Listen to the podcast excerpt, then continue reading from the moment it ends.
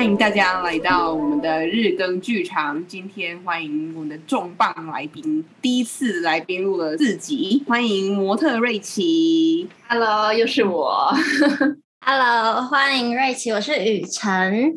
刚刚我们上一集呢聊到了催眠的体验，但是因为上一集接近结尾，所以我们好像没有完整的听完这个故事，希望可以听到更完整的版本。那个时候我的情绪状态不好，原因蛮大一部分是因为一个感情的关系，但是我不会把它称之为失恋，是因为我们根本没有在一起。然后，所以他他就是一个从陌生到熟悉到陌生，大概半年左右的一个关系。这样，他对我来说是一个蛮重要的人，他也教会我一些可能在感情中的处理事情的。方式等等，我们虽然只有半年，但是其实还算发生了蛮多事。因为一些可能价值观上，还有那时候是疫情疫情升三级，所以我们没没办法碰到面。总之就是会有一些不太好的事情发生，然后导致后来我们的关系是渐行渐远。那时候对于这件事情的发生，还蛮不能适应跟接受，会觉得为什么？会变成这样，然后为什么只能变回陌生人吗？因为老实说，我觉得我自己很难真的敞开心去接受。然后我不太像是一个蛮渴望爱情的人吧，因为我自己觉得我是比较独立，然后可以把一个人的生活过得很好的那种。还有就是，我觉得我对于另一半的要求也不太像是一定要什么年收多少的那种要求，而是我对价值观上或者是性格上，当然还有外表，就是会有一定程度的喜好跟偏好，在比较严格嘛，就是比较有门槛的状态下，还有这么一个人可以让我敞开心的话，我觉得算是很难得，跟我自己也没有想过会发生的事情。所以，当这件事情有了这样一个结局的时候，我觉得是搞砸了的那种感觉吧，就会觉得怎么会发生这种事，然后怎么会走到这个地步？就是那时候会一直有一种我失去了一个本来可以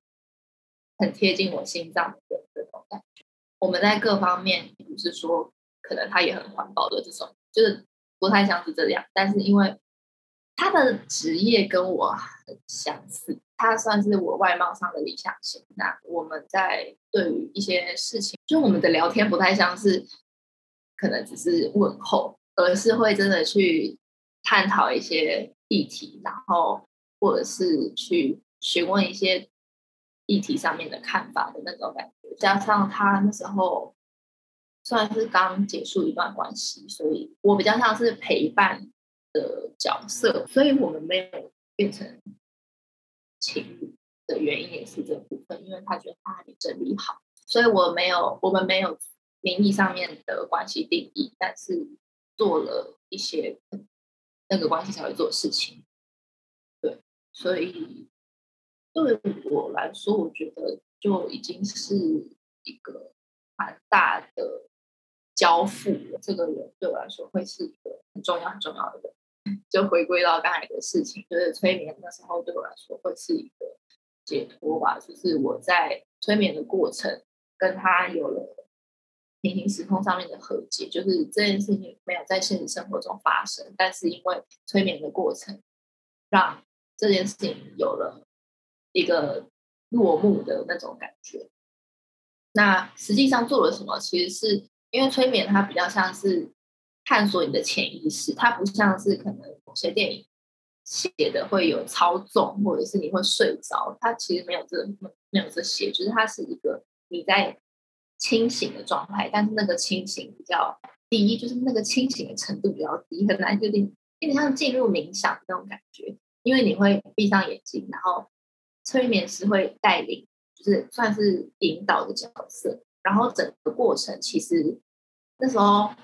他有在催眠之前让我上一堂关于催眠的课，就是他会讲解用 PPT 的方式去跟你说催眠是什么，然后等下会怎么进行，然后催眠中会遇到什么问题，会怎么解决这样。那他有提到说，催眠的过程，不管那个画面是你想象出来的，还是你真的看到的，都不重要，因为它就是产生的东西。好笑的是，我后来在一开始进入催眠状态的时候，是有一点没办法专注，因为我没有在我自己家做这件事。我那时候在一个比较安静的地方，但是它是在外面，所以我有受到一些外在的干扰。因为他就会在说，你现在走，你现在走下了一些阶梯，然后前面看到了一个门，那你看到的那个门是什么颜色的？然后我那时候就想说，我没有看到门啊，什么门？然后，然后我后来就用掰的，就是我就想说，呃，黑色吧，是随便这样。然后他就会说，那那个门是什么材质？我就想说，我连门都没看到，怎么知道它什么材质？然后我就随便又掰了一个这样，然后。我对于我自己用掰的的这件事情，其实就是会觉得那好像不是真的，所以我在催眠结束之后，我还问他说：“可是我不知道我到我刚才看到到底是真的还是我自己想象的。”然后他就说：“没关系，那不重要，因为都是你产生出来的。”所以我觉得那个还蛮有趣，但那个也不是最重要的，就是那个门的颜色或者门的材质并不会影响到催眠的结果，所以那其实也没有真的很重要，它只是一个过渡期，让你从。现在这个状态慢慢的安静下来，因为它要你想象的是你一直往下走，就是你的阶梯是一直往下走的，就是你走过了可能十层的阶梯，然后你又走了十层的阶梯，就是一直往下，有点像是探索内心的那种感觉，把它具象化。然后后来他就是说，那你现在看到了什么？就是你打开门之后你看到了什么？我就想说，呃。我好像也没看到什么，是因为在付款的同时，他有让我填了一个表单，写为什么想来催眠，然后你遇到了什么问题之类的。我在那时候表单里面有写到我会做梦，然后我会哭醒，然后我会梦到跟他有关之类这些。然后那时候就他就说，那你打开门看到的是你的其中一个梦境，这样。然后在那个梦境是有草原。然后有遇到一个不是他的人，但也是现实生活中的认识的其他人这样。然后呃，跟他有了一些对话，就是他会引导说：“那你看到了那个人之后，你有什么想跟他说的，或者是他跟你说了什么这样。”所以其实那个整个过程比较像是你在想象，然后那个想象可能掺杂了一些你看到的东西。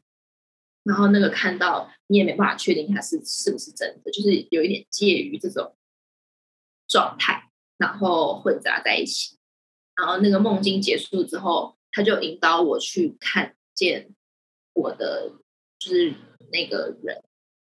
我的那个人不是我的那个人，就是 反正就是看见他。然后我们就呃在那个想象的过程中碰见。然后产生了一连串的对话。后来他有用了一个叫做角色互换，就是当下我好像问了他一个什么问题，但是我没有想象出他有做任何回答，或者是我没有看到他有任何回答。然后催眠师就说：“那好，我们现在把你的意识离开你的身体，然后一直往上，一直上，然后。”交换就是我跟那个男生的意识交换，然后我现在是那个男生。当我是这个男生的时候，听到了瑞奇说了这一句话，你有什么想要回馈给他？就有点像这样做了一个互换的设定，就是在一来一往的聊天跟对谈中，有一点就是为这个关系的结束有了一个。缓解跟真的结束的感觉，因为一开始现实生活中的那个结束有点像有点像单方面的，然后也有点像是没有真的结束的那种感觉。那催眠的过程就会让这整件事有了一个交代。然后后来他还有在让我想象五年后的样子，我可能会在哪里，然后我会看到什么。那个整个催眠不是为了这件事情，或者不是为了跟他相关，只是他是其中一个部分。但是在处理他的这个过程中，反而获得了蛮大的安慰。这是整个催眠始末。然后蛮有趣的是，催眠中的时间感模式会跟实际差蛮多。就是我那时候觉得好像只过了一个小时，但实际上我催眠了两个多小时，快三小时。好酷哦！你有看到你五年后的样子吗？以及那个样子有没有符合你心中对自己的期待？有啊，因为我那时候想象是我在海边，就我住在海边，然后我打开窗就是看到海。因为我很我喜我很喜欢海边，然后我就是想象着二十八岁、二十七岁的自己是一个住在海边的那种很穷远离世俗嘛的那种感觉，然后 觉得蛮好笑。那个 part 的时候有一个桥段是二十八岁的自己要跟现在的自己说些什么，就是有一点像是未来日记嘛，或者是呃写那种。信，然后寄给十年后的自己，就有点像是那样。但是他把它整个具体化，就是在你的想象过程中，或者是你看到，那五年后的我是一个呃自信啊，然后生活各方面都是对自己很满意的那种状态。然后他就跟这个时候的自己说了什么鼓励的话。这样。后来催眠师在催眠结束之后还跟我说，大部分人。想象出来的那个，就是五年后的样子都会实现，对，我就还蛮期待我之后会实现在海边居住这样。哇，好多特别的经历哦。小雨是刚才想要问一个很神奇的东西，我刚才其实听的不是很懂。神符一直对神符这件事情充满了好奇，跟其实我也蛮想尝试看看的。可是因为我身边比较没有有相关经验的朋友，就是所以就一直没有这个契机。所以想问问看你做这个体验的心得是什么样子？那时候其实是就是有一个认识的朋友，然后他有在学绑绳。那他刚好需要一个被绑的人，然后我们其实也就是才刚认识，但是蛮就我其实也是蛮想尝试这类型的，因为神父也有拍摄，就是你被绑完之后要被拍照这样，所以我就一直以来都有知道这个活动，只是我没有管道，然后也没有特别去寻找说要怎么开始，所以就一直都没有做。那他刚好询问，所以我也刚好有时间，我就答应去。他上课的地方，然后借他绑这样。其实我觉得绑绳，就是我也有在顺便听老师怎么指导这样，然后我就觉得很，它是一个截然不同的思维，很需要一定程度的知识，因为它不是随便乱绑，就它每一个结的存在，还有它的位置都是很精确，而且你不能出错，因为如果它要上吊，就是它要吊起来的话。你出错，它可能会松脱，或者是甚至可能会让 model 受伤，就是它是一个还蛮有危险性的活动。这样之后也没有到真的吊起来拍照什么之类的，它就只是一个课堂上的尝试。那我有被吊起来，只是那个吊起来其实没有离地很很远，然后老师也很在乎我们的安全跟感受，就是因为你吊起来，它是头在下面，所以你可能在。身体上面是有一点点会不舒服，好啊，其实不是有点，是蛮不舒服，就是因为你同时被绑，然后它吊起来好像是其中一个脚嘛，还是什么，就是那个重心是会偏，然后再加上它要承受你所有的身体的重量，在那个点就是绑的那个地方，感受上其实是很不舒服，然后再加上对我来说又是第一次，所以。就是有趣，但是就是也有一点点不舒服。然后我其实没有去特别询问说那个课程的费用或者是教学，但就是如果真的有兴趣的话，好像也可以去上搜寻看看。其实我对绑是没有兴趣的，我觉得绑好麻烦，我要学很多。我觉得被绑感觉很好玩，对啊，是还不错，但就是因为。那个姿势上面也是会有不舒服，你可能要维持一个固定姿势让它绑。像我那时候有被绑，我忘记它的名称叫什么，但是它是都在绑后面的那种，然后是绕身体，然后结在后。我忘记那个专业的那个名称了，但是他就是那时候绑这个，在坐着的情况下要一直维持这个姿势让它绑，也蛮不舒服。其实不不是我想象中的那么快乐。撇除身体上的不舒服，我觉得如果你可以跟帮你把的人聊天的话，应该还是算快乐的吧。因为我觉得我们两个都是对自己的生活和很多事情都有很强大的掌控欲的人，是吧？但是在神符这个领域，有趣的地方就是你要把对自己身体的控制给交给另外一个人，这应该蛮过瘾的吧？嗯，对，就是这件事情也是，其实这件事情是你提我才想到的，就是关于控制这件事情。可能因为神符有蛮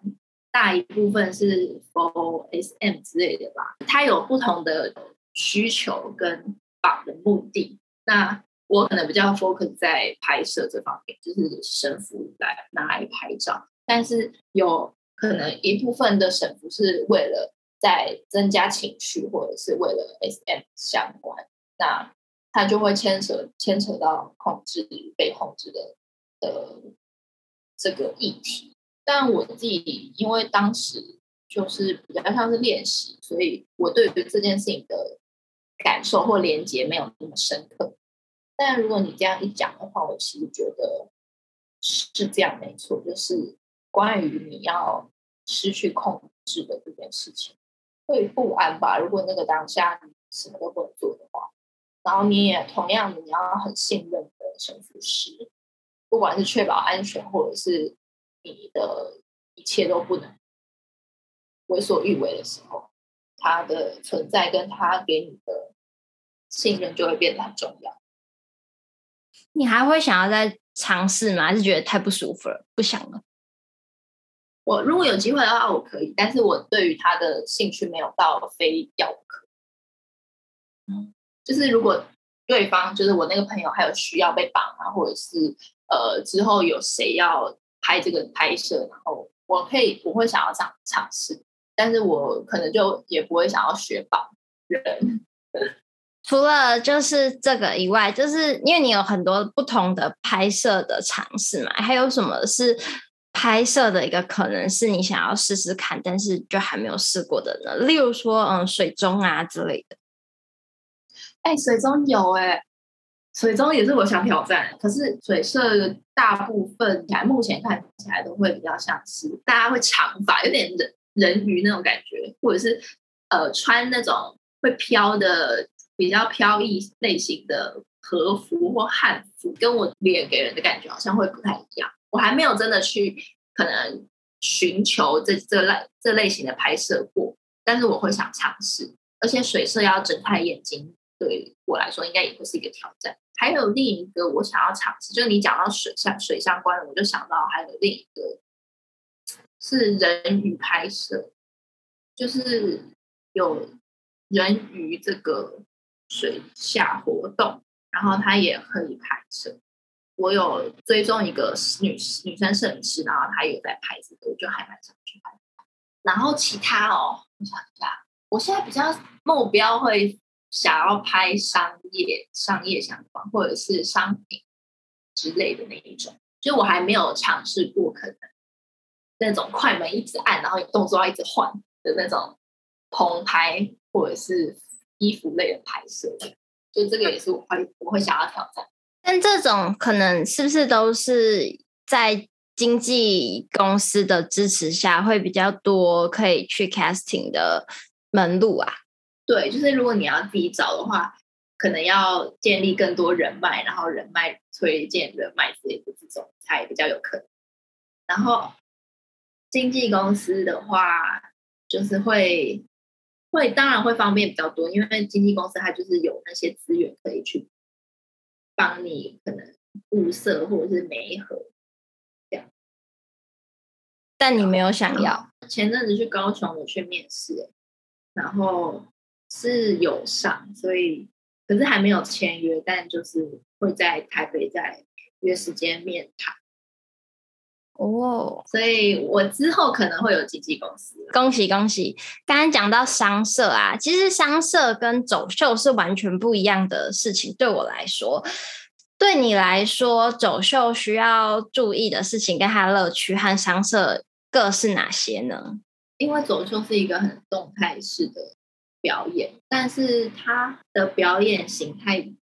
又比较静态，就应该说，因为走秀，所以你要移动，但是你移动的过程，你又只是一个衣架。老实说，就是对于看秀的人，他们想看的其实不是模特，他们要看的是衣服。走秀在展示的是那些衣服，当然他他要的条件一定可能就是身高或者是瘦，但是它不是主要，就是它不是那个秀场焦点，焦点是衣服，所以你要如何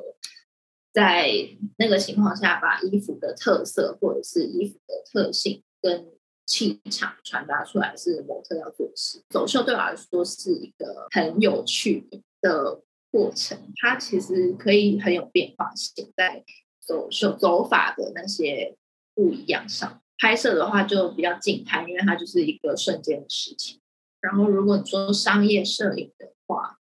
我还没有真的入门到商业摄影。那我对于其他模特在做这件事情的想象上面，或者是看到的东西是比较迅速然后快，就是因为他可能一天或者是一个时段要拍很多套，然后那些。衣服都有又有可能会要不一样的姿势，那商摄比较再更静态一点点，然后定格的时间可能也会比较多。就像你看网拍图，他要的就是一些氛围或者是比较细节衣服里的细节，所以他可能那个镜头会很近去看那个材质。那你走秀，他就不太可能，因为走秀只是 T 台在那，然后观众在旁边，就不太一样，应该会是这个。但我目前没办法很明确的说出他们两个差异，因为我没有拍过上身。这些是不是都会造成身体上的疲惫感？怎么去解除这些呃心理上以及身体上的这些负担呢？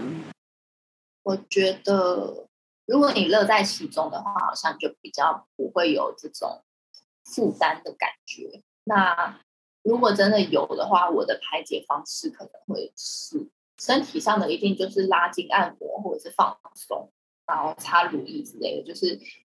走秀，因为蛮长时间需要等待，所以呃，你可能会一直站着。然后，然后如果那个服装又需要穿高跟鞋的话，就是穿高跟鞋站一整天。那那个放松就变得很必要，就不可不可省略。那如果是心理上的负担，我觉得有可能会是，呃，在秀场，如果你走错了，或者是你商业拍摄的时候状态不好，这种比较难预料的情况的话，我觉得我可以做到的就是，我先设想好会有哪些情况发生，那我要怎么避免？不然就是。如果真的发生的话，我可能要做哪些处理？就是这件事情是可以先规划的。那瑞琪可以跟我们分享一下，为什么会想要录 Podcast 呢？人家都会说，你如果要经营一个自媒体的话，你通常都是可能 YouTube 或者是抖音或者是 Podcast，就是它是你的主要频道，然后 IG 只是一个宣传或者是露出的管道，所以应该很少，呃。除了那种美食博客之外的吧，之类的吧，就是应该很少人经营自媒体，然后只经营一个 IG，就 只有我这样。应该说，我其实有蛮长一段时间就听 Podcast 的习惯，只是说没有真的去思考过要经营后来是在我现实动态的发现状态的时候，有可能录到我自己的声音，大家就会蛮惊艳，说：“哎，原来你的声音是长这样哦，很好听。”我不知道，可是可是我觉得我今天的声音好像偏低沉啊，反正就是那时候就有引起一些回响，然后大家会觉得好像我还蛮适合去主持 podcast 或者是办一个 podcast 这样，才因此觉得好像可行，就可以来试试看这样。只是说这件事情一直都还在脑中，就还没有一个完整的规划，或者还没有真的去开始做这件事。一方面是因为。我就是确诊，然后我就没有特别去花时间思考。那二方面就是，可能他对我来说也没有到很急迫，非做不可。再加上我还没有想到我要讲什么主题吧，就一直搁置在那边。对啊，你可以谈的很多哎、欸，你可以谈模特，你也可以谈减碳、简单生活。再来就是你看了蛮多书的，对吧？对。我很爱看书，因为我是一个可以一直看书的人，然后都不看电视或不看什么。最后想要问是瑞奇一个问题，就是他是一个对生活感觉非常有目标的人，可能想到他已经想到自己五年后的样子了。然后我比较好奇是有没有在短中长程的规划？毕竟瑞奇身兼了很多事业，想要好奇一下你的生涯规划。我这一题以往的话，我一定会有一个明确的答案，但是因为我就是这段时间有接触比较多身心灵相关，然后我觉得。我现在没有很想要为自己设定一个什么目标，我想要尝试沉浮跟顺流，就是我想要知道讲比较身心灵的话语，就是我想要知道我的灵魂到底想做什么，然后他会给我哪些东西。我那我后来会发现说，如果我设立了一个什么什么目标的话，我很容易就是会陷入我就是要达到这个目标的这种呃奋斗模式，但这件事情会导致我可能。丧失或者是遗遗漏了可身边很多的可能性。那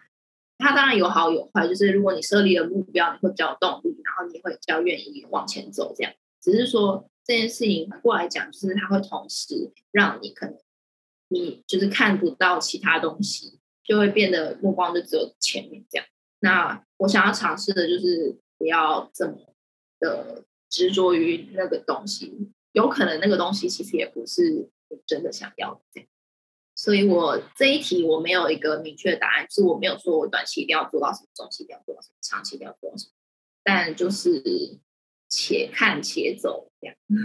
顺应自然的态度，还蛮符合你想要做的减法生活，让一切就回归到那种本质，而不去做跟这种假设。就是像我之前有想过，舍得其实舍才有得，而且那些得到东西，不是说你真的去得到，而而是你本身就已经拥有东西，只是因为太多事情盖在你前面，所以你不知道你已经拥有这些。今天非常感谢瑞奇的分享，他在前面说了他在演员事业的，然后再到模特儿。这个方面的发展以及心路历程，以及他一些低潮的事情当中，他如何去应对进退。他在环保议题关于自己的减法生活中，他也讲到哦，人类将自己想得太伟大了。其实我们在做这件事情，都是因为有一些相对应的回馈，我们才一直持续去做。还有分享到他在柬埔寨的沙发冲浪的一些特别经验。以及如何搭便车，这个对于台湾男人来说比较陌生，就是谢谢瑞奇的分享。还有他讲到催眠，大多数的人来说都是比较生疏的，可是呃，瑞奇他很愿意将自己的生活经验分享出来，我就是非常的感谢他，谢谢瑞奇。哦，我觉得真的很谢谢的原因是，我觉得瑞奇讲到的一些事情是真的比较私人、比较私密，然后这些东西我觉得每个人或多或少都拥有，而且或许是不好意思被发现，但是瑞奇都。都愿意让我们知道，然后并且也给大家很多的鼓励和温暖，非常谢谢。我觉得真的很不容易，谢谢大家。也在最后提醒大家，请大家如果可以的话，多多帮我们留言，让我们知道你们今天有没有什么心得和想法。谢谢大家，今天就到这里，拜拜，拜拜。